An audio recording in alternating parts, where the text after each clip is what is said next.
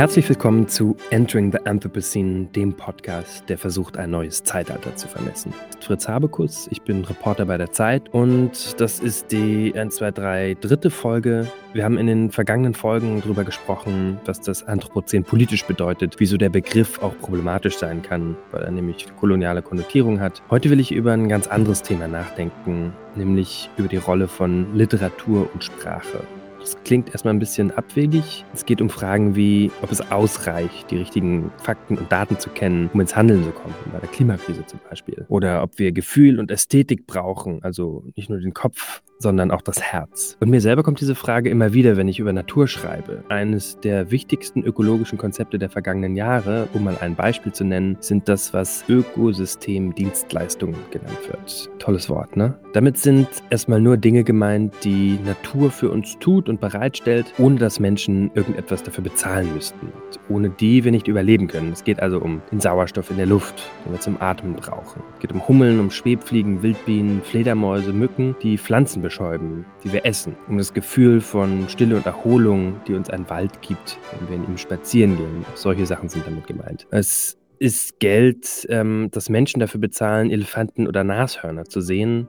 Es geht um die vielen Millionen Tonnen von CO2, die unsere Ozeane jedes Jahr aus der Atmosphäre holen und so die Klimakrise abpuffern. Und noch um so viel mehr, das wir zum Leben und zum Glück brauchen. Und ich finde, für das ist Ökosystemdienstleistung wirklich ein schrecklicher Begriff, um das zu beschreiben. Der mündet nämlich oft darin, dass man versucht, diesen Leistungen dann einen Geldwert zuzuschreiben. Da kommt dann raus, und diese Studien gibt es wirklich, dass ein Buckelwal 5 Millionen Dollar wert ist und die Bestäubungsleistung von allen Insekten auf der Welt mehr als 200 Milliarden US-Dollar. Naja, es ist der Versuch, Natur mit den Werkzeugen der Ökonomie zu fassen, in der Hoffnung, dass man dann Mittel hat, um Leistung mit in eine Bilanzierung aufzunehmen. Es soll ein Gefühl dafür vermitteln, wie wertvoll Natur ist. Das funktioniert aber nicht so richtig. Denn nicht alles hat einen Preis auf der Welt, aber alles einen Wert, besonders in der Natur. Die Frage ist, wie kriegt man den zu fassen? Welche Sprache brauchen wir, um ihn abzubilden? Das sind Fragen, die nicht in der Debatte um Klima und Ökosysteme sofort auftauchen, die aber ganz zentral sind. Und ich will heute mit Andrea Wulff darüber sprechen. Andrea ist eine der international erfolgreichsten deutschen Sachbuchautorinnen. Vor ein paar Monaten ist ihr letztes Buch erschienen, Fabelhafte Rebellen. Das wurde wirklich abgefeiert von der Kritik. Der New Yorker und die New York Times haben es unter die besten Bücher des Jahres gewählt, genauso wie die Times of London und der Economist. Und das muss man, darf man, glaube ich, auch sagen, bei nicht unbedingt einem Thema, das besonders leicht zugänglich ist. Denn es ging um eine Clique von wilden DenkerInnen und AutorInnen, die Ende des 18. Jahrhunderts in Jena gelebt haben und dort die Romantik begründeten. Das Vorgängerbuch von Andrea, Die Erfindung der Natur, war ein internationaler Megabestseller und hat dazu beigetragen, dass Alexander von Humboldt hierzulande wieder mehr wertgeschätzt wird. Ich liebe diese beiden Bücher, kann sie euch sehr empfehlen. Und das Gespräch zwischen Andrea und mir ist eine Fortsetzung von einem Dialog, den wir seit ein paar Jahren miteinander führen. Andrea, du und ich, wir haben uns kennengelernt auf einer Reise mit dem Bundespräsidenten Steinmeier nach Ecuador und Kolumbien. Das war ein etwas skurriler Trip und du warst da. Warum genau? Ich war da, glaube ich, so als Humboldt-Expertin eingeladen, weil das der, die Reise war zur Einweihung Humboldts 250. Geburtstags in Südamerika. Wir waren in, wo haben wir eigentlich angefangen? Ähm, Cartagena, glaube ich, Cartagena, Bogota, Quito, Galapagos. Ja, es war ein wilder Trip. Ähm, ja. Und ich war da, weil ich darüber berichten sollte. Normalerweise mache ich keinen Politikjournalismus. Aber es ging darum, das Erbe von, von Alexander von Humboldt wiederzubeleben, der auf dem südamerikanischen Kontinent eine viel größere Bedeutung hat als bei uns in Deutschland. Und du hast ähm, ein Buch geschrieben, ähm, das vor ein paar Jahren rausgekommen ist, The Invention of Nature, die Erfindung der Natur, wo du Humboldt für uns wiederentdeckst als derjenigen, der unser Konzept von Natur grundsätzlich anders denkt als die Leute vor ihm und nach ihm. Ähm, warum ist Humboldt, warum hast, hat der dich interessiert? Der war ja damals schon eine Weile tot. War ich interessiere mich eigentlich nur für tote Leute, die können mir nicht widersprechen, wenn ich was über die schreibe. Humboldt, also ich habe, also eigentlich sind alle meine Bücher Bücher über das Verhältnis zwischen Mensch und Natur. Das ist so das, was mich interessiert. Und in den vorherigen Büchern, die ich geschrieben habe, kam Humboldt immer irgendwie mal so auf. Bis ich dann irgendwann gedacht habe, also jetzt muss ich mal über den ein ganzes Buch schreiben. Weil was mich eigentlich an Humboldt so überrascht hat, ist, dass also ich wusste, dass das ein jemand war, der in, durch die Welt gereist ist, durch Südamerika. Ich wusste, dass das ein wichtiger Wissenschaftler war. Aber was ich halt nicht wusste, ist, dass Humboldt sozusagen der vergessene Vater des Umweltschutzes ist. Der hat schon vor über 200 Jahren vom, vom Menschen verursachten Klimawandel gewarnt. Der hat erklärt, so die ökologische Grundfunktion eines, eines Waldes, der hat davor gewarnt, was Abholzung, Bewässerung, was das alles für Konsequenzen haben kann, Monokultur. Also einmal wollte ich verstehen, was er gemacht hat, aber auch irgendwo verstehen, warum wir ihm nicht zugehört haben, weil er das eigentlich alles schon vor über 200 Jahren erklärt hat. Also diese ganze Idee des Web of Lives, dass die, dass die Erde ein, die ganze Natur ein großes zusammenhängendes Ganzes ist, dass die Erde ein lebendiger Organismus ist. All diese Sachen hat Humboldt schon, da hat er schon drüber geschrieben. Hm, hm. Ja, diese, was, was von ihm am meisten zitiert wird und oft auch in so esoterischen Zusammenhängen, ist dieses alles hängt mit allem zusammen. Was, glaube ich, zum einen daran liegt, dass Humboldt oft so kompliziert geschrieben hat, dass man ihn gar nicht anders zitieren kann. dass es einer der wenigen Sätze ist, die irgendwie so prägnant sind. Aber tatsächlich hat es ja eine Weile gedauert, bis man, bis man gelernt hat, wie recht Humboldt mit diesem Satz hatte. Ja, also Humboldt, dazu muss man sagen, also Humboldt ist 1769 geboren, das gleiche Jahr wie Napoleon, fast 90 Jahre alt geworden, also 1859 gestorben, war zu seinen Lebzeiten wirklich der berühmteste Wissenschaftler seiner Zeit. Und es gibt auch heute noch mehr Plätze, Pflanzen, Tiere, die nach ihm benannt sind. Pinguine. Nach, ja. ja. Humboldt-Strom, mhm. also nach ihm benannt. Humboldt ist dann auch relativ schnell in Vergessenheit geraten. Ähm, und das hat mehrere Gründe. Ein Grund ist, dass es keine einzige große Entdeckung gibt, die sozusagen mit seinem Namen verbunden wird. Also nicht wie Darwin hat eben nicht die Evolution ähm, entdeckt, hat kein Naturgesetz entdeckt, hat keinen Planeten gefunden, sondern hat uns ein Konzept der Natur gegeben, was wir für heute für so selbstverständlich nehmen, dass wir, glaube ich, den Mann dahinter vergessen haben. War ein Wissenschaftler, der auf der einen Seite besessen war mit Berechnungen, empirischen Daten. Also Humboldt hat 42 wissenschaftliche Instrumente hoch und runter, die Anden hoch und runter geschleppt. Aber er hat auch gleichzeitig immer gesagt, wir müssen die Natur auch fühlen, um sie wirklich verstehen zu können. Und das war dann Anfang des 20. Jahrhunderts wirklich nicht mehr die Art und Weise, wie Wissenschaft betrieben worden ist. Und für mich ist das einer der wichtigsten Punkte bei Humboldt. Also dieses Zusammenbringen von Kunst und mhm. Wissenschaft und aber auch das Gefühle mit und die Vorstellungskraft wichtig ist. Ja, da, darüber würde ich nämlich gerne mit dir auch reden, weil wahrscheinlich über den, über den Humboldt, du hast ähm, 5000 Interviews über, über den Humboldt ähm, gegeben und kannst du wahrscheinlich auch gar nicht mehr, gar nicht mehr hören. Aber dieses, dieses Naturfühlen finde ich so interessant, weil mir das in meiner Arbeit als Umweltjournalist oft so geht, dass in Momenten, wo ich mich Umweltproblemen oder, oder Naturzerstörung immer nur aus einer strengen naturwissenschaftlichen Perspektive nimm, nimm, nimm die Klimakrise, ne? dann ist irgendwie, die Fakten sind alle da und die Keeling-Kurve ist, die zeigt, wie CO2 in der Atmosphäre ansteigt und das ist alles sehr eindeutig und man kommt aber trotzdem nicht weiter in, hm. der, in der Debatte. Und mir hilft dieser Gedanke, darüber nachzudenken, dass man Natur nicht nur mit dem Instrumentarium der Naturwissenschaft fasst, sondern Gefühle zulässt. Oder wie die Romantiker, dein, dein neues Buch handelt von den Romantikern, können wir gleich noch drüber sprechen, das Öffnen für die Ästhetik und die Kunst dabei.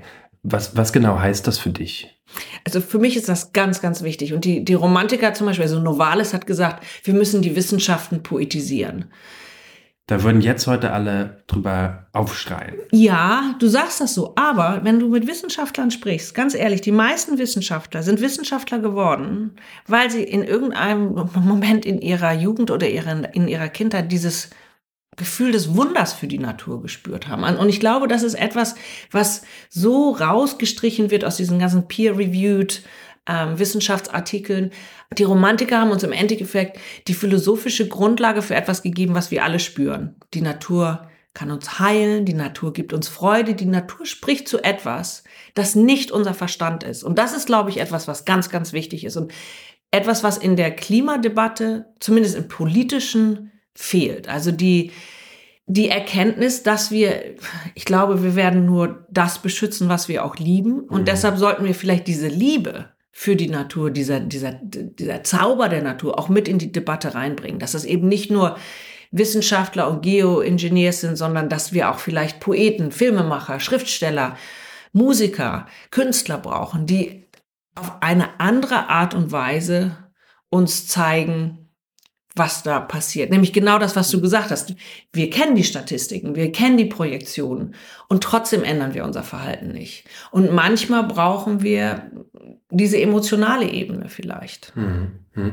Ich habe neulich mit, mit Bernd Scherer, dem ehemaligen Intendanten vom Haus der Kultur in der Welt, gesprochen, der ein, ähm, der ein großes Anthropozän-Projekt am HKW äh, geführt hat und äh, geleitet hat, ähm, wo sie unter anderem diese die Vermessung des Anthropozäns in einem streng geologischen Sinne ähm, ganz eng beobachtet und begleitet haben.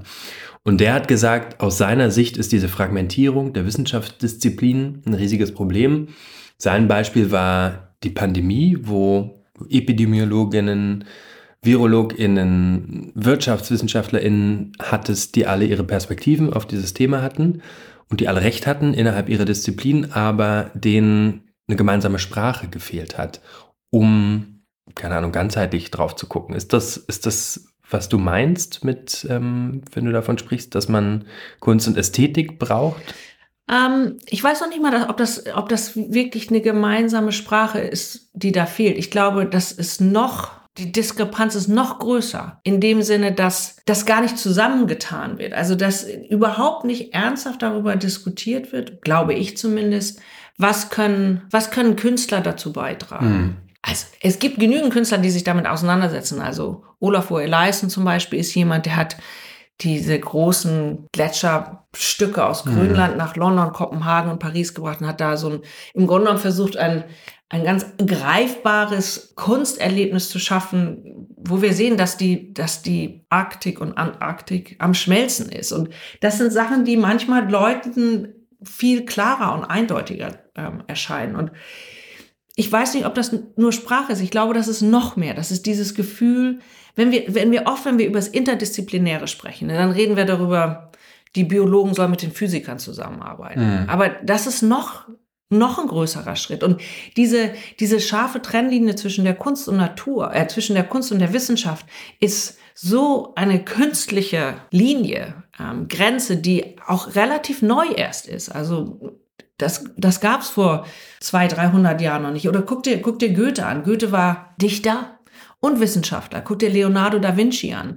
Ähm, in, in, in England gibt es einen, einen Chemiker, der ganz berühmt ist, Humphrey Davy, der Anfang des 19. Jahrhunderts Experimente vor, vor großen, großen Gruppen von Leuten gemacht hat. Also richtig theatralisch und ja der hat seine Experimente auf der linken Seite in seinen, in seinen ähm, Heften hat er, was er wissenschaftlich beobachtet hat, was bei den Experimenten ist. Und auf der rechten Seite hat er seine, sein, emo, sein emotionales Reaktion dazu gezeigt. Und der, der Dichter Samuel Taylor Coleridge, der große britische Romantiker, der ist zu Humphrey Davis Vorstellungen gegangen und hat gesagt, ich gehe hier hin, um meine, um Metaphern zu sammeln. Also mhm. dieses, dieses Zusammen von, von Dichtkunst und Wissenschaftlern.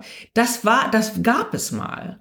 Ähm, und, und das ist, das ist total weggegangen. Und für mich war Humboldt immer so diese Brücke zwischen der Aufklärung und der Romantik. Und mhm. mir, ich habe, also ich bin damals daran gegangen, schon sehr als Aufklärer wahrscheinlich so vom, von meinem Denken. Und du meinst, als jetzt, jetzt erkläre ich euch mal, wie wichtig der Humboldt war, oder was? Ja, oder? als ich das Humboldt-Buch angefangen habe, bin ich da, also äh, habe ich ganz stark an die, an die Macht der Wissenschaft geglaubt und die, die Kunst war so mehr das Schöne. Mhm. So, so wie mir das in der Schule im Grunde genommen beigebracht worden ist. Und, und Humboldt und dann die, auch die Romantiker dann in Jena, die haben mir eigentlich gezeigt, dass wir uns trauen dürfen, die Kunst und die Wissenschaft wieder zusammenzubringen. Dass das eigentlich was ganz Natürliches ist, dass sie zusammengehören und dass das nicht esoterisch oder New Age ist, sondern dass man sich damit offen auseinandersetzen kann und dass das vielleicht auch ein Weg, Weg zumindest ein Weg ist, noch ein paar mehr Leute mit abzugreifen. Mhm. Mhm. Ähm, begegnen dir dann mittlerweile, weil das ist eine, wir haben dieses Gespräch in ähnlicher Form glaube ich, zum ersten Mal geführt, als wir mit dem Bundespräsidenten unterwegs waren. Und ähm, seitdem hat sich bei uns beiden irgendwie eine Menge getan. Und ähm, ich habe das Gefühl, dass diese, diese These, die du gerade ähm, vorgetragen hast, dass die mittlerweile auch Einzug gefunden hat. Ich war im Burgtheater in Wien ähm, vor ein paar Tagen. da ein, ein, Stück von Arthur Schnitzler, was irgendwie vor 100 Jahren geschrieben wurde. Und es geht um die, ähm, um die Verdorbenheit der großbürgerlichen Gesellschaft.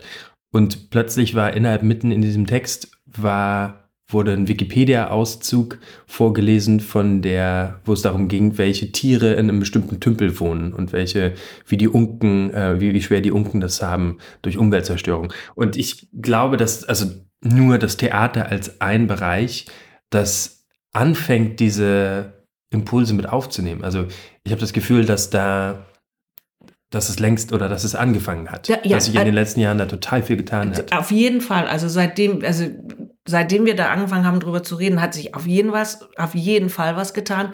Aber ich glaube, das geht im Moment immer nur noch in, nur in die eine Richtung. Also, dass die Wissenschaften die Künste beeinflussen, dass die, das Theater, Künstler sich mit der Wissenschaft auseinandersetzen, sich mit dem, mit dem Klimawandel, mit, dem, mit der Klimakrise auseinandersetzen. Aber die Frage ist, geht's auch andersrum? Hm. Was passiert? Was ist die andere Richtung? Also, wie viel nehmen die, die Wissenschaften auf von der Dichtkunst, von den Künstlern, von der Musik. Was passiert in die Richtung? Und ich glaube, dass das ganz wichtig ist.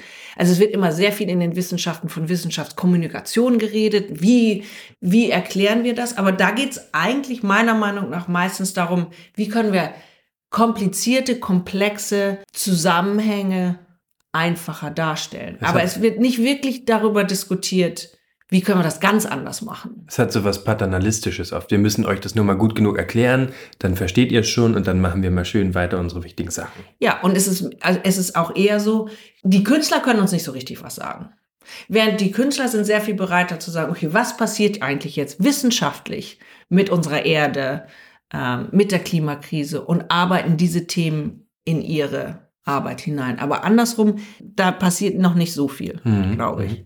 Nochmal zurück zum, zum ähm, gerade schon das Beispiel erwähnt vom Haus der Kulturen der Welt, die tatsächlich diesen Prozess der Anthropozän-Definition in einem geologischen Sinne. Das heißt, die, es gab Expeditionen an, ich glaube, 12, 15 verschiedene Orte an der Welt und es wurden Bohrkerne genommen. Ähm, und die daraufhin analysiert werden, ob man ihnen das Anthropozän-Signal feststellen kann, ob man um 1950 plus minus feststellen kann, gibt es da ein Signal, was überall auf der Welt gleich ist und was signalisiert, dass sich da was grundlegend verändert hat, nämlich dass der Mensch zur stärksten geologischen Kraft geworden ist. Und dieser Prozess wurde da nicht nur begleitet, sondern genau beobachtet. Und das ist ja auch so interessant, dass zum ersten Mal in der Geschichte des Planeten Menschen eine einzelne Art zu der beherrschenden geologischen Kraft geworden sind. Und wir leben also in dieser, in dieser Parallelität und in dieser Gleichzeitigkeit von, wir beobachten einen Prozess, von dem wir selbst die Akteure sind. Mhm. Und gleichzeitig, wenn wir über Zeitlichkeit sprechen, überlagert sich quasi Menschenzeit und mit unserem Denken in Generationen und, und Jahrhunderten mit planetarer Zeit, die in Äonen, also in, in Millionen von Jahren operiert. Und das ist, glaube ich, auch, das hat ja schon eine poetische Dimension. Zu 100 Prozent. Und ich glaube auch dieses, dieses lange, diese Millionen Jahre, das ist etwas, was uns oft viel klarer gemacht wird durch was Bildliches oder was Poetisches als die Zahlen. Ob da jetzt noch zwei Nullen mehr dranhängen oder nicht, das macht mit meiner Seele und mit meinem Herzen eigentlich nichts. Aber das sind dann, das sind oft Metaphern oder Bilder, die das, die das klarer machen. Mhm. Ich frage mich das in diesem, also auch wenn man über, über Sprache nachdenkt, wir beide verdienen ja mit Sprache unser Geld. Diese, oder keine Ahnung, nee, ich, ich fange, ich, ich frage das anders. Ich war in, auf der Konferenz, der Weltbiodiversitätskonferenz letztes Jahr in Montreal. Das war wahrscheinlich eine der wichtigsten Konferenzen mhm. des bisherigen Jahrtausends. Da wurde der Plan geschmiedet, bis 2030 30 Prozent der Meere und des Landes unter Schutz zu stellen. Und die Delegierten aus 196 Ländern saßen in Räumen, wo du teilweise noch nicht mal Tageslicht hattest und verhandelten im Grunde über all das, was fliegt und kriecht und kraucht und schwimmt und äh, galoppiert. Und alles das, was wunderbar und lebendig und das Schönste auf diesem Planeten und gleichzeitig hätte diese Diskrepanz nicht größer sein können zwischen dem, worüber man redet und wie man darüber redet. Mhm. Und meine, ich frage mich, ob, ob man sich leichter zu ambitionierten Plänen durchringen könnte, wenn man sehen würde ähm, oder wenn man in der anderen Umgebung wäre. Also dieser, im, im, im Beispiel dieser politischen Prozesse, dieser Disconnect zwischen, zwischen dem, worüber wir sprechen und wie wir darüber sprechen. Ja, da, ich habe da noch nie drüber nachgedacht, aber da, ja, ich, also kann ich mir gut vorstellen. Also das sind ja, ist ja genauso wie dieses, ähm, dass man festgestellt hat, dass Kranke, die die Gärten sehen oder einen Baum sehen aus, aus ihrem Fenster im Krankenhaus, dass die schneller heilen. Was Andrea hier anspricht, ist ein Forschungszweig, der erst in den 80er Jahren so richtig etabliert wurde. Es geht nämlich um den Zusammenhang zwischen Natur und Gesundheit. Ein paar Beispiele davon. Eine Studie mit einer Million Menschen aus Dänemark. Wer als junger Mensch umgeben von Parks, Wiesen oder Wäldern aufwächst, hat als Erwachsener eine bis zu 55 Prozent geringere Gefahr, psychisch zu erkranken. Eine amerikanische Studie hat gezeigt, dass Probanden eine deutlich niedrigere Konzentration von Cortisol, Stresshormon, im Blut hatten, wenn sie täglich 20 bis 30 Minuten im Grün waren. Bei fast 20.000 repräsentativ ausgewählten Briten gab es einen deutlichen Zusammenhang zwischen Wohlbefinden und am Aufenthalt in der Natur. Eine bahnbrechende Arbeit, die auch Andrea anspricht. Patientinnen-Daten aus einem Krankenhaus in Pennsylvania wurden verglichen. Wer aus seinem Zimmer ins Grüne schaute, wurde früher entlassen und brauchte weniger Schmerzmedikamente. Wer nur auf eine Mauer geguckt hat, der hat länger gebraucht. Es gibt andere Untersuchungen, die zeigen, dass Menschen bei einem Spaziergang in der Natur weniger negative Gedanken haben, als wenn sie durch eine Stadt gehen. Dass männliche Insassen von Gefängnissen seltener rückfällig werden, wenn sie während ihrer Strafe auf Felder und Bäume blicken, anstatt auf einen betonierten Innenhof. Es gibt noch eine ganze Menge mehr, aber you get the picture. Naturerlebnisse wirken auf uns wie Medizin. Das, was Natur mit uns macht, in eine Pille pressen könnte und als Produkt verkaufen. Natur wäre ein Mega-Blockbuster deshalb kann ich mir schon, ich kann mir schon vorstellen, wenn du diese ganzen verschiedenen Nationen in einen natürlicheren, in ein natürlicheres Umfeld setzen würdest, dass das vielleicht inspirierender wäre. Die Frage ist, wie kriegst du diese ganzen Hunderten oder Tausende von Menschen in die, in die, in die Natur, ohne dass du die Natur wiederum hm. dabei zerstörst? Weiß hm. ich nicht, ob das, wie problematisch das ist oder nicht, oder ob man das in kleineren Gruppen dann macht. Aber ich kann mir das schon vorstellen. Also da, da also da kann ich mal wieder ein Humboldt-Beispiel geben, nur einfach um zu sehen, um zu zeigen, wie, wie fortschrittlich Humboldt gedacht hat. Er hat hier 1800, ich glaube 29 oder 28, hat er den Kongress der Naturwissenschaftler in Berlin organisiert. Das, da kamen ähm, Ärzte und Wissenschaftler aus ganz Deutschland, aber auch aus England und anderen europäischen Ländern hier in Berlin zusammen. Und normalerweise war das so, die haben sich dann in, äh, irgendwo getroffen und dann wurde denen Vorträge gehalten. Also jemand hat irgendwie was vorgelesen. Und Humboldt hat gesagt, so wird das nichts mit der Kommunikation und hat diesen Kongress in kleinere Gruppen aufgeteilt und hat die dann und hat Ausflüge organisiert. Also kleinere Gruppen, die zur Fauninsel gefahren sind und andere, die zum Zoologischen Garten gefahren sind, um eben dieses Interdisziplinäre ähm, in einer anderen Umgebung hervorzuholen, also im Gespräch und hat gesagt, nur dann können wir wirklich miteinander reden. Ja, ja. Das erinnert mich, also ich, ich glaube auch total, dass, dass, dass sowas funktionieren würde, wenn man sich auf einer anderen Ebene ähm, trifft und das, was du gerade angesprochen hast, diese Forschungen aus der Medizin, die zeigen, dass Menschen schneller heilen. Das wäre, das war vor, bis vor ein paar Jahrzehnten hätten Leute einen ausgelacht, wenn man das behauptet hat.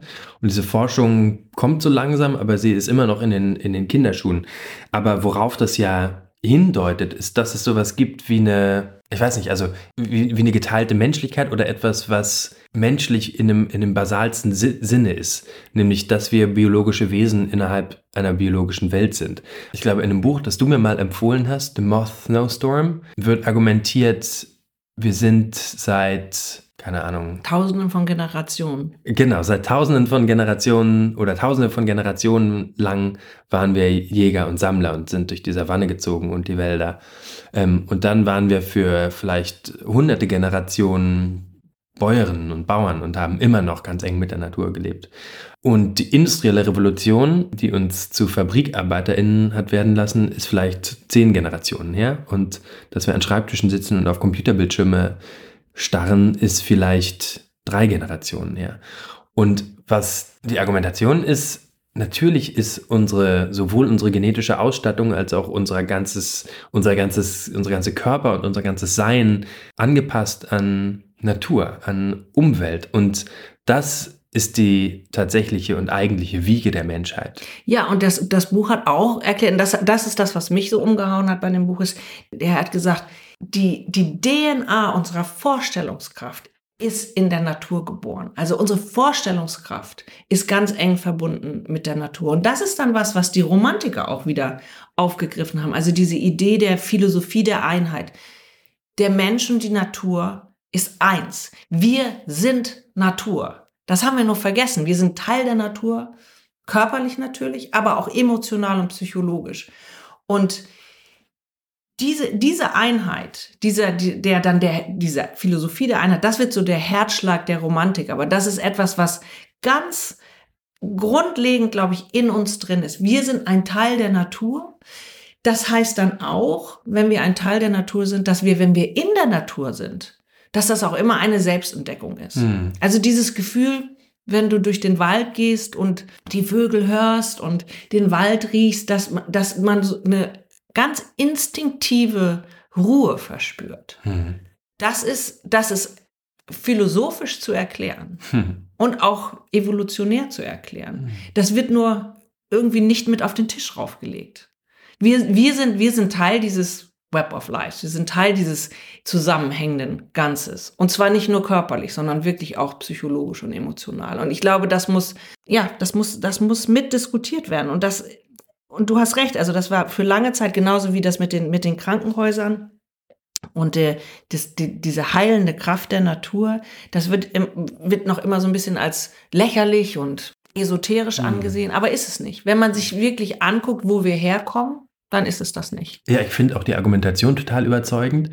Und ich merke das selber, wenn ich, keine Ahnung, einen Spaziergang mache mittags und wie glücklich mich das mhm. macht. Vergesse das aber häufig in meinem Alltag dann doch und schaffe das nicht so, das zu integrieren. Ähm, bin aber dann immer wieder überrascht, wie gut es mir eigentlich Dass es dann doch klappt, ne, wenn man es macht. Ja. ja. Nein, ich glaube auch, also das, und wenn man, und das ist aber auch wieder für mich zum Beispiel in diesem Buch The Moss Storm so gewesen. Das war sehr poetisch erklärt. Hätte ich jetzt nur das als Statistik gesehen, ne, Tausende von Generationen, Tausenden von Jahren waren wir Hunter and Gatherers oder sowas. Aber durch dieses, das als Generation zu erklären, das vermenschlicht diese Zahl, finde ich, sehr viel stärker. Und dann zu erklären, wir sind so lange, diese ganzen Generationen in der Natur gewesen. Hm. Und auf einmal versteht man das, dass man Teil ist. Und natürlich, wir sitzen, wir sitzen hier umgeben von Steinwänden, Glasfenstern. Wir sehen die Natur nicht, wenn wir, wenn wir hier drin sitzen, aber trotzdem, wir machen das Fenster auf und hören den Vogel zwitschern. Und ich glaube, das, was auch ganz wichtig ist, nicht immer das zu sehen, so, das ist die, die, die Wildnis, sondern es geht auch um dieses, die, das Naturfinden in der Stadt. Und mich haut das manchmal um, also ich lebe in London, ähm, ist ja nun auch eine, wirklich eine riesengroße Stadt. Aber trotzdem, wenn ich in meinem Schlafzimmer liege und im Sommer ganz früh morgens die Vögel da höre, dann bin ich in der Natur. Selbst wenn ich in der Großstadt lebe. Oder manchmal sieht man so ein, eine kleine Pflanze, so ein kleines Unkraut, ist ja auch eine völlig mhm. unsinnige Bezeichnung. Also eine kleine Pflanze, die sich durch das Pflaster in der Straße irgendwie, durch diesen Beton durchquält. Und für mich war das auch in der, in der Pandemie so. Diese, diese, dieser, da habe ich angefangen zu gärtnern und das war ich weiß nicht, ob ich das ohne das ausgehalten hätte. Das hat mir was ganz instinktiv Beruhigendes gegeben, dieses Gefühl, ich bin Teil eines Zykluses. Ich tue den Samen rein, es wächst was, ich esse es, es kommt auf den Kompost, zwei Jahre später ist es Erde. Hm. Ganz egal, was ich mache. Das, das, ist, das ist dieser Teil der Natur und ich gehöre dazu. Mhm. Und das hat was Beruhigendes. Gerade wenn die Welt um uns herum unkontrollierbar wird. Mhm. Es klingt auch, als würde das ein bisschen bescheidener machen, das zu merken. Ja, ja, auf jeden Fall. Mhm. Diese ganzen, naja, das war natürlich auch eine Zeit, wo wir auf einmal nicht mehr mit Flugzeugen durch die Gegend und Zügen und Autos und dahin und dorthin und wegrennen können von dem, was uns vielleicht auch beängstigt, sondern man es das erste Mal, also ich bin das erste Mal in einer langen Zeit stehen geblieben. Mhm. Und da hat mir diese Verwurzelung zur Erde, zwar im, im wirklich im wahrsten Literally, Sinne des ja. Wortes, mir total geholfen. Hm, hm. Und hast du davon, hast du davon was behalten können? Oder bist du, bist du jetzt mittlerweile wieder so zurückgeswitcht, dass du, dass du wieder in diesem Turbo-Modus unterwegs bist? Ich bin teilweise im Turbo-Modus unterwegs, aber ich halte immer noch mehr an. Und ich glaube, ich, ja, also ich brauche das, ich merke, dass ich das brauche und dass mich, wenn ich, im, wenn ich nach einer Reise in meinem Garten ankomme, das Erste, was ich mache, früher habe ich meinen Koffer rausgepackt, E-Mails gecheckt, das Erste, was ich jetzt mache, ist, der Koffer kommt in den Flur geknallt, ich ziehe mir meine Gartenboots an und ich muss erstmal im Garten arbeiten. Und nicht, nicht mal irgendwie schöne Arbeiten, sondern wirklich so das Schaufeln, das so die Erde spüren und riechen. Das ist ganz wichtig. Hm, hm. Das ist ja eigentlich, wenn man, wenn man das weiterdenkt, die, die, dass wir so sehr in Städten leben und in Städten, die immer mehr, ähm, immer mehr Stein haben und immer weniger Grün, ähm, macht das nicht einfacher, diese, diese Connection zu spüren, oder? Jein, das stimmt. Wir haben natürlich ähm, nicht alle den Vorteil, dass wir einen Garten haben, ähm, aber ich glaube schon, dass es, also in England, ich kann das immer nur hauptsächlich von, von England sagen. Also London ist eine relativ grüne Stadt, dafür, dass es so eine riesengroße Stadt ist. Man kann schon in der Natur sein, eigentlich, ich würde sagen, von fast überall relativ schnell und auch fußläufig. Und bei uns gibt's viel diese Guerilla Gardenings, also wo du das kleine Stück vor deinem Haus, wo ein Baum steht, da drumrum ein paar Blumen einpflanzt oder so. Also ich glaube, das geht schon. Es muss nicht immer, es muss nicht immer die große wilde Natur sein. Mhm. Sondern ich glaube, also ich persönlich glaube, dass die, dass äh, die urbane Natur, dass wir uns da ganz viel, ganz stark drum kümmern müssen. Also natürlich auch gerade für Kinder. Dieses, ähm, wenn man mit Kindern, das ist so ein Klischee, aber es ist ein Klischee, weil es auch stimmt. Ne? Wenn du mit Kindern was einpflanzt und die essen, da wächst eine Karotte und die essen die dann, das, das macht was mit dir. Mhm. Und also Schulen haben ja nun auch mehr und mehr diese, diese Schulgärten. Ich glaube, dass das auch ganz, ganz wichtig ist. Mhm. Aber das ist natürlich alles sehr langsam. Ne, Es muss viel mehr, viel schneller passieren. Wir können jetzt nicht darauf warten, dass die nächste Generation Kinder anfängt, die Natur zu lieben und dann Hm. irgendwie was für uns aussortieren. Hm. Das muss, das muss schneller gehen. Wir, wir können nicht jetzt noch mal ein, zwei Generationen warten und langsam diesen Samen der Liebe zur Natur pflanzen. Es muss ein bisschen schneller gehen. Ich würde gerne nochmal über, über die Rolle von Literatur sprechen. Und das ich musste da gerade dran denken, als wir darüber gesprochen haben, über diese UN-Konferenzen und wie aseptisch die abgehalten werden zum Teil. Und habe mich erinnert an ein Science-Fiction-Buch von einem amerikanischen Autor, Kim Stanley Robinson, Das Ministerium der Zukunft. Hast du, hast du davon hast ja, du ich habe das gelesen? gelesen. Ähm, und habe mich erinnert an das, was eine ähm, Literaturwissenschaftlerin von der ähm, UCLA geschrieben hat über die Frage, wie wir über, eigentlich über das Artensterben schreiben und ähm, die sich angeschaut hat, wie äh, Sachbücher, äh, Romane, journalistische Artikel, aber auch sowas wie wissenschaftliche Arbeiten und sogar wissenschaftliche Datenbanken, die hat sie alle als quasi Literatur, als Medien betrachtet und hat sich angeschaut, wie wird da eigentlich gesprochen über, den, über das Aussterben von Arten, über den Verlust von Biodiversität. Und ihr Ergebnis war, fast überall, wo es darum geht, ähm, wird immer, werden immer Tragödien erzählt. Und es gibt ganz wenig, und es gibt, glaube ich, gute Gründe, warum das so ist, ähm, weil das eine Tragödie ist. Aber es verstellt vielleicht auch manchmal den Blick auf, ähm, auf bestimmte Lösungsoptionen und es macht irgendwie auch manchmal nicht so Lust und Bock, dann äh, immer nur das zu lesen, was irgendwie schief geht und am Ende sterben wir sowieso alle. Und ich frage mich, ob, was, was dein Take ist zu der Frage, welche, welche Rolle Literatur auch, auch ähm, Belletristik dafür ein, oder dazu einnimmt. Also lass mich das mal versuchen, in zwei Antworten zu antworten. Einmal ist ja das ist ja dieses große Dilemma zwischen Hoffnungslosigkeit und Hoffnung. ne? Also müssen wir jetzt alle langsam in Panik kommen und deshalb muss man das auch so tragisch darstellen, wie es auch ist, oder zerstören wir damit alles, weil wenn man ohne Hoffnung kann man nicht nichts ändern. Ich bin eigentlich Optimist und ich habe immer lange gedacht, das Wichtige ist, dass man auch Hoffnung macht und für mich war so ein Moment, wo ich anders angefangen habe zu denken, als ich das Buch von ähm, David Wallace Wells gelesen habe, Uninhabitable Earth, wo ich auf einmal dachte, also das ja sehr negativ auch, auch eigentlich über unsere Zukunft redet. Und für mich hat das ganz viel ausgelöst, wo ich auch gemerkt habe, ich glaube, ich weiß nicht, ob das noch überhaupt nützt, immer nur die Hoffnung rausholen. Vielleicht müssen die Leute auch wirklich mal in Panik geraten. Aber ich weiß auch, dass das psychologisch nicht gut ist. Also da habe ich keine Antwort drauf und das ist ein riesengroßes Dilemma, glaube ich, was wir haben. Die Funktion der Literatur und der Belletristik, was das angeht, ist, glaube ich, ganz wichtig. Ähm, aber das funktioniert noch nicht so gut. Also ich habe die letzten zwei Jahre unheimlich viel, im Englischen nennen wir das Cli-Fi, also so wie Sci-Fi, aber eben das Klima. Ähm, Climate Fiction. Climate Fiction. Und muss ganz ehrlich sagen, dass das meiste finde ich noch sehr mühsam. Also zum Beispiel das ähm, Ministry of Future.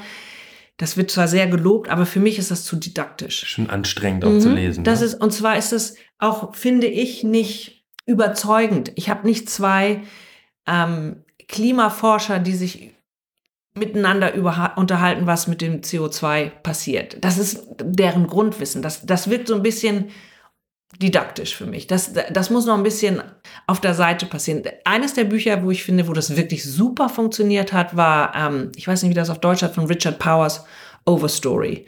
Äh, die, die, Wurzeln der Erde oder sowas. Wir packen alle, alle Bücher, über die wir reden, später in die, in die Show Notes dazu. Dann kann man das nachgucken. Ja. Also das, ist, das war für mich so ein Buch, wo ich dachte, okay, da ist in einer, in einer, in, in der Belletristik etwas geschafft worden, was vielleicht die, eine, ein Sachbuch nicht schaffen kann, wo du eine emotionale Verbindung zu diesem Thema kriegst und was lernst, ohne dass du das Gefühl hast, dass du was lernst. Die Wurzeln des Lebens. Die Wurzeln des Lebens. Mhm. Ein, also ich finde ein ganz, ganz tolles Buch. Und da ist eine, eine Protagonistin, die basiert ähm, auf einer wirklichen ähm, Wissenschaftlerin, die, die, die, heraus, die herausgefunden hat, dass die Bäume miteinander durch Wurzeln und, und ähm, Fungi Systems, Pilze, fun Pilze funktionieren, äh, miteinander kommunizieren, die jahrelang, jahrzehntelang von der wissenschaftlichen, von der wissenschaftlichen ähm, Gemeinschaft ausgelacht worden ist und dann hat sich doch herausgestellt, dass es genau das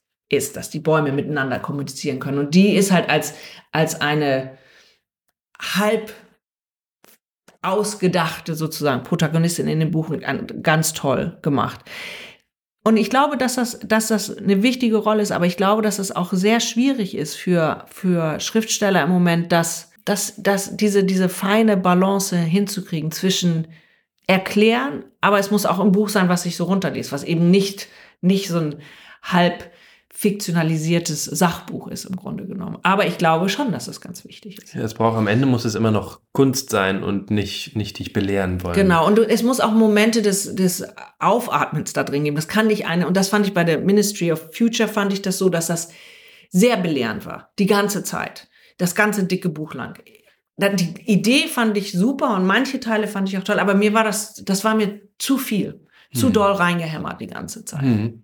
Ähm, ich habe ähm, neulich mal mit Andris Naja Magnason, einem, einem ähm, isländischen Autor, gesprochen, der Amitav Ghosh zitiert hat, einen großen indischen Autoren wiederum, der gesagt hat, ähm, ich paraphrasiere, er, er versteht nicht, warum es heute immer noch Literatur gibt, die ohne die Klimakrise als ähm, Hintergrundrauschen auskommt. Also gar nicht den Anspruch, es muss jetzt alles nur noch über Klima schreiben, ähm, alle müssen über Klima schreiben, aber man kann die Realität nicht ausblenden und man blendet sie aus in dem Moment, wenn man so tut, als gäbe es die Klimakrise nicht und als würde sie uns jederzeit und überall betreffen. Ja, der hat auch, der hat auch vor, ich glaube, vier, fünf, sechs Jahren hat er so ein großes Essay darüber geschrieben. Also warum nicht mehr Romane geschrieben werden. Und genau das, was du gesagt hast, also es muss, muss nicht das erste Thema sein, sondern dieses im Hintergrund rauschen. Ich, ich glaube, es kann auch Bücher geben, wo das nicht stattfindet, aber ich glaube schon auch, dass das, das ist natürlich, das ist eigentlich müsste es das Thema sein, was uns grundsätzlich die ganze Zeit beschäftigt. Ähm, aber das tut es ja nicht. Und die kann die Belletristik uns ein bisschen dahin schieben, vielleicht. Ja. Hm. Aber ich glaube, es gibt immer nicht, es gibt nicht nur einen Weg. Es ja. gibt nicht nur eine Lösung, sondern im Grunde muss alles parallel irgendwo stattfinden. Ein bisschen das, ein bisschen das, so dass du verschiedene Leute auch ansprichst. Die einen finden es überzeugender, durch Zahlen und Statistiken überzeugt zu werden, die anderen durch die Gedichte, die nächsten durch Filme. Also ich glaube, Filme ist ganz wichtig. Ähm, das darf man nicht unterschätzen, was, was, über so, was über so eine visuelle Szene in deinem Herzen passieren kann. Mhm, mh. ähm, danke, Andrea. Ähm, das hat großen Spaß gemacht. Und ich nehme mit, das Herz aufzumachen, wenn man liest und sich mit der Welt beschäftigt und nicht zu versuchen, alles zu kompartimentalisieren, also, ähm, sondern sich, sich zu öffnen und ähm, berühren zu lassen, auf welchen Wegen auch immer. Das hast du jetzt sehr schön zusammengefasst. Ich glaube, dass Andrea recht hat, wenn sie sagt, dass wir die Probleme der Ökokrise nicht lösen werden, wenn wir nur mit dem Verstand arbeiten. Denn die Krise ist ja nicht nur ein materielles Problem. Es geht also nicht nur um die Konzentration von Spurengasen in der Atmosphäre oder wie viel Stickstoff jetzt im Gewässer ist und die Frage, wie viele Tiere es noch von einer Art gibt, sondern es geht auch um unser Verhältnis zur belebten Welt. Ich habe ein Zitat gefunden von dem Soziologen Hartmut Rosa, der gesagt hat, wissenschaftlich-technische Weltbeziehungen sind stumme Weltbeziehungen. Das ist ein bisschen verkürzt, glaube ich, weil manchmal ermöglicht Wissen erst das Staunen aber wer die Welt ausschließlich mit dem Verstand erfasst, der nimmt nur einen Teil von ihr wahr. Ich habe in einer anderen Folge kurz mit dem Journalisten Bernd Ulrich über Lösungen gesprochen, die nicht nur ein Problem adressieren, sondern gleich eine ganze Reihe von jenen Krisen, mit denen wir uns herumschlagen. Unser Verhältnis zur Natur besser zu verstehen, ist ein Teil davon. Und das kann ganz einfach sein, damit anzufangen. Rausgehen, hinschauen, hinhören und, das wisst ihr nach dem Podcast und dem Gespräch mit Andrea, auch hinfühlen und dabei das, was wir vorhin als die Wiege der Menschheit erkannt haben, an uns heranlassen. Mir bleibt zum Schluss mich zu bedanken bei den Menschen, die diesen Podcast möglich gemacht haben. Entering the Anthropocene ist im Rahmen von Stadtnatur Berlin ökologisch denken entstanden einem Projekt der Urania Berlin, gefördert von der Senatsverwaltung für Umwelt, Mobilität, Verbraucher und Klimaschutz des Landes Berlin. Es gibt noch mehr Folgen zu hören, etwa mit der Klimaaktivistin Luisa Neubauer oder dem Autoren und Journalisten Mohamed Amjahid. Ihr könnt mir schreiben unter hallo@fritzhabekus.de auf Twitter oder Instagram. Ansonsten vielen Dank fürs Zuhören. Ciao.